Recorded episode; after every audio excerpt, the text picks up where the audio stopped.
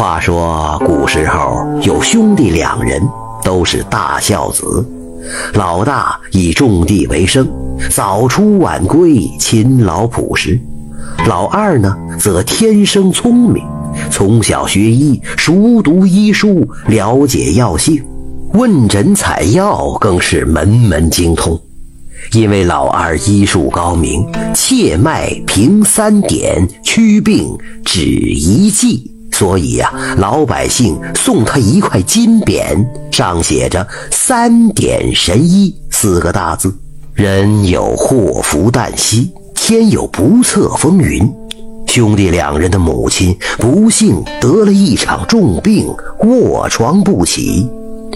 兄弟两人日夜守在床前，煎汤煨药，辛勤服侍，可就是不见一点好转的迹象。老大急得两手抱头叹气，而弟弟比哥哥还着急。自己是大夫呀，医好了多少不治之症，可如今母亲得病，自己却束手无策，急得他屋前屋后团团转。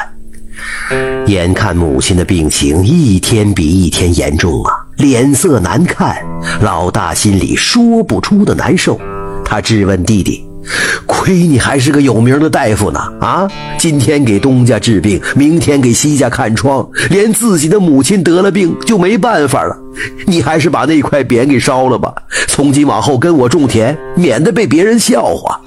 弟弟一听这话，心如刀绞，背着母亲向老大说：“哥呀，我我是有心看病，没法弄得好药啊。母亲的病，我是真没办法呀。”老大一听这话，眼睛一瞪，牙一咬，好，我把母亲背到外边去寻医治病，自然有有本事的人来给他看病。说着，老大赌气，从床上背起快要断气的母亲，气冲冲的就走了。老大背着母亲一路寻医，走到了一个大荒山，前后几十里开外没有人家。母亲喘着粗气，上气不接下气地说：“大郎啊，快把我放下来，又热又渴，找点水喝了再走吧。”老大听母亲这么一说，忙扶母亲卧在一棵松荫下休息，自己去找水了。荒山大无边，树木遮住天，老大找了很久也没找到水。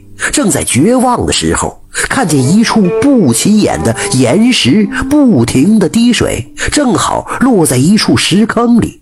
然而里边有一个不知道年月的老虎头骨，还有一条不足半尺长的红蛇，正窝在里边洗澡。老大吓了一跳，叫了声：“哎呦，我的天哪！”红蛇听到动静，连忙溜走了。老大犯难了，这荒山野岭，唯独这里有水，不给母亲喝吧，怕她渴死；给母亲喝吧，这水又太脏了。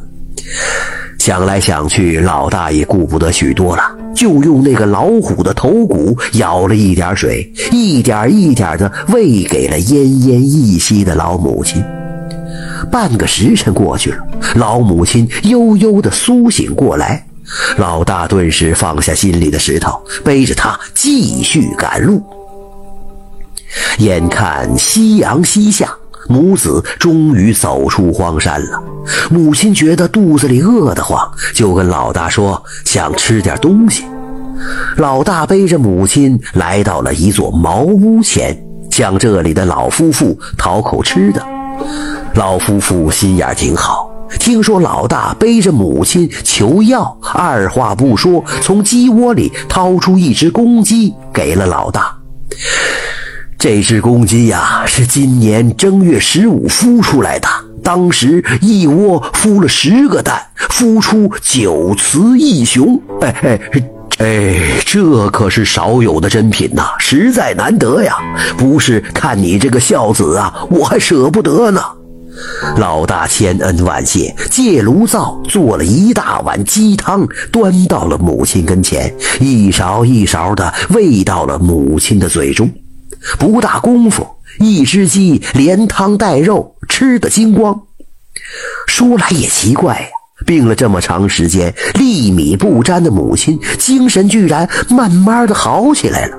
在这里休息了两天，就能下地有说有笑了。老大见母亲病好了，再一次向老夫妇道谢，背着老母就回家了。哥哥见着弟弟就说：“呀，弟弟呀，你真是徒有神医的名声啊！